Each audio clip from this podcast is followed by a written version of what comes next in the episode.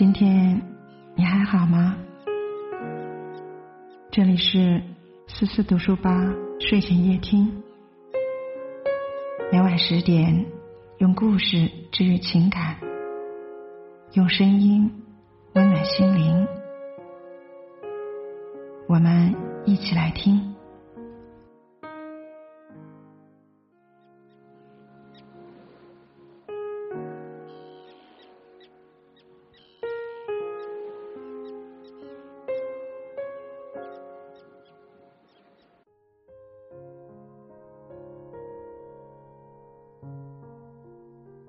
那么今晚想和大家共同分享的文章是：一点破事就发朋友圈的人，没见过世面。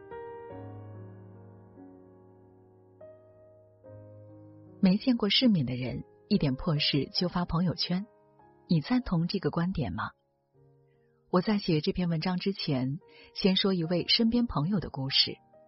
我的这位朋友，他平时很爱在朋友圈上记录生活。最近却关闭了朋友圈。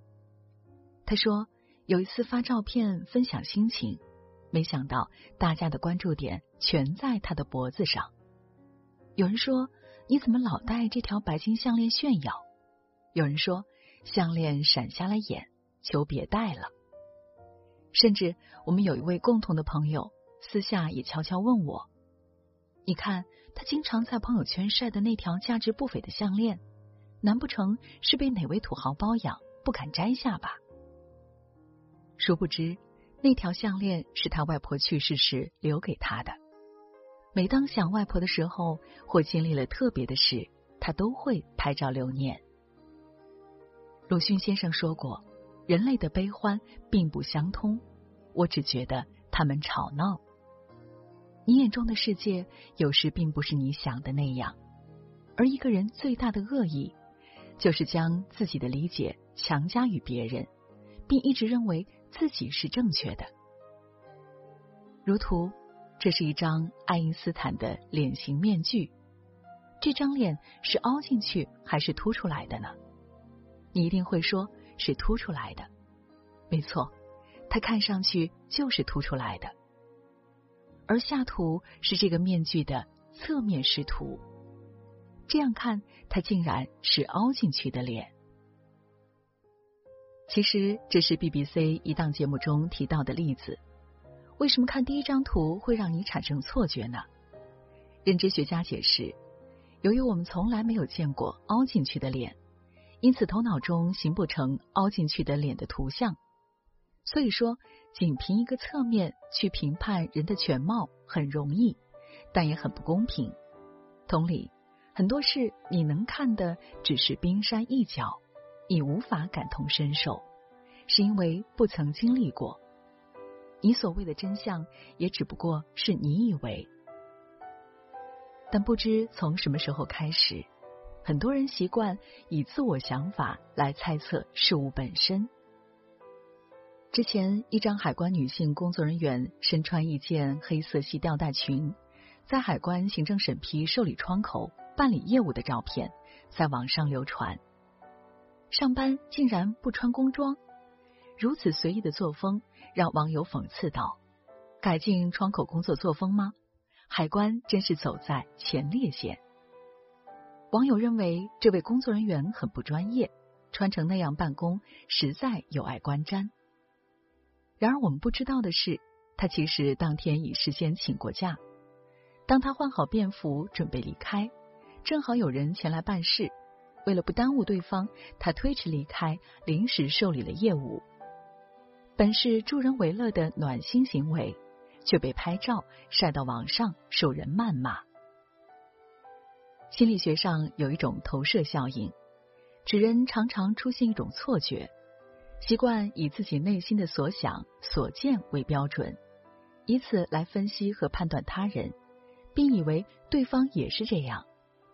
这种现象很可怕。还记得那位自杀的安医生吗？安医生夫妇和两个男孩在泳池里发生争执，男孩的家属闹到安医生的单位，让领导开除安医生。之后，一条没有前因后果、只剪辑部分事实的视频，疑妻子被撞，男子进游泳池里打小孩，在网上疯传，掀起一场舆论暴力。针没扎到你身上，你永远不知道别人有多痛。安医生遭人肉搜索，几天后他不堪压力自杀身亡。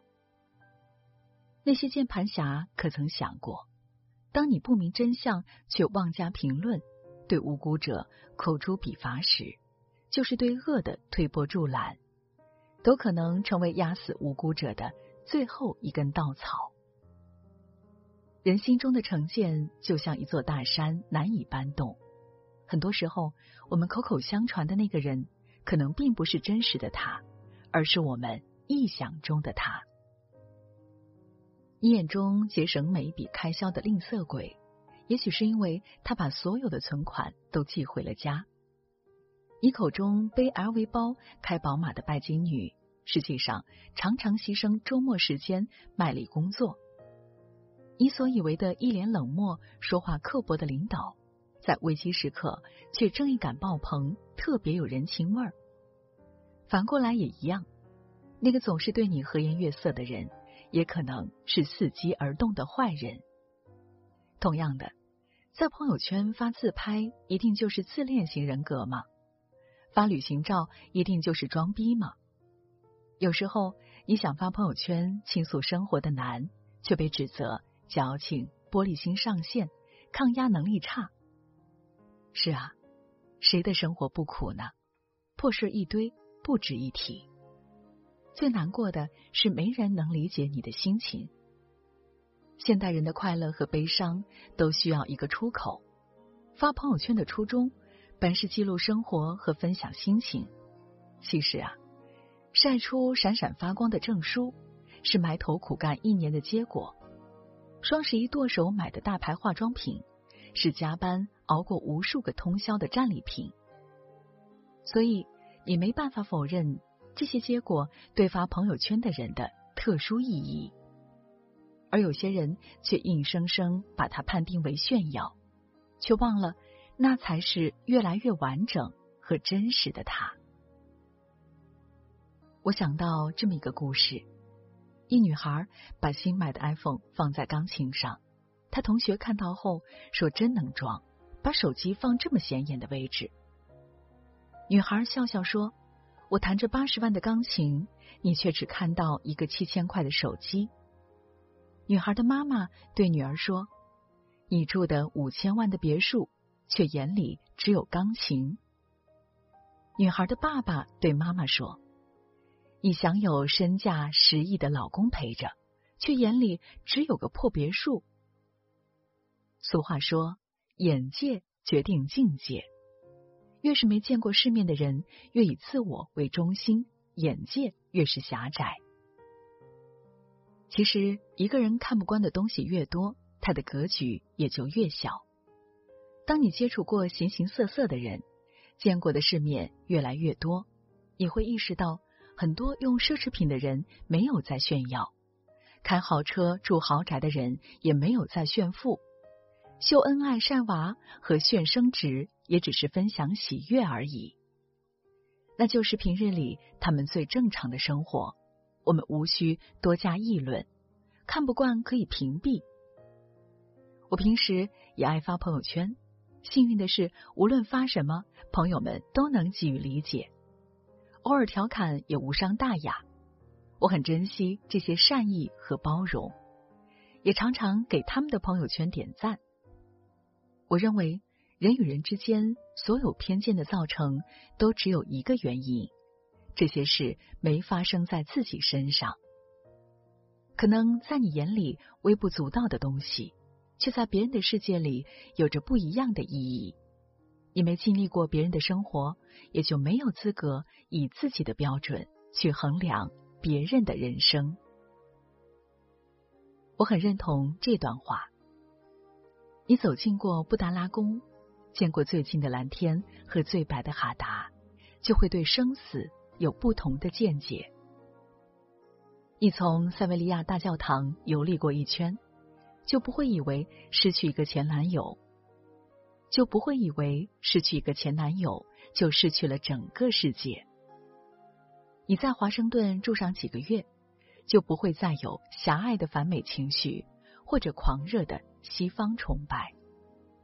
当然，所有的这些不是为了让自己在下次聊天的时候秀优越感，而是为了在任何时候都能从容不迫、不卑不亢，包容世间万物的多样性，不过于大惊小怪。看你微信头像就知道你很 low，看你背名牌包就知道你爱炫，看你加班至深夜就知道你爱钱，看你离婚了就知道你不顾家。今后我再也不想听到这些非黑即白的幼稚言论了。不随意评价他人，不造谣，不传谣，才是一个人深入骨子里的修养。愿你我都能互相尊重，不带有色眼镜看人；也愿你我敢于撕下别人轻易贴上的标签，勇敢做自己。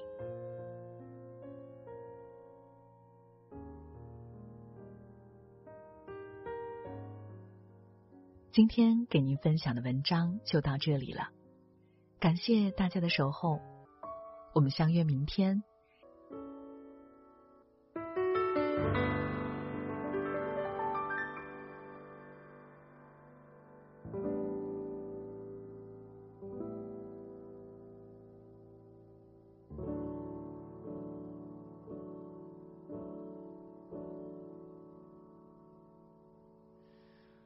我等的模样毫不具象，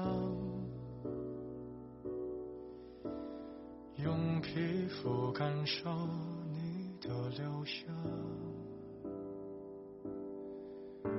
你竟然能做到带走阳光，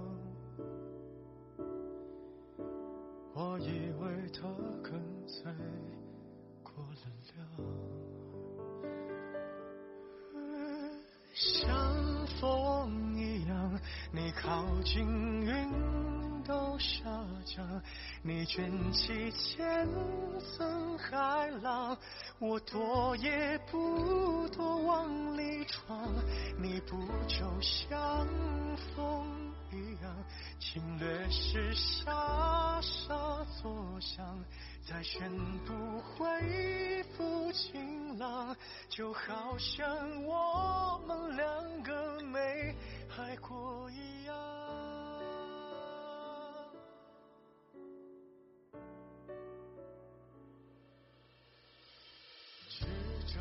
夕阳，负责格挡，让委屈的感官无法释放。最近我的伤口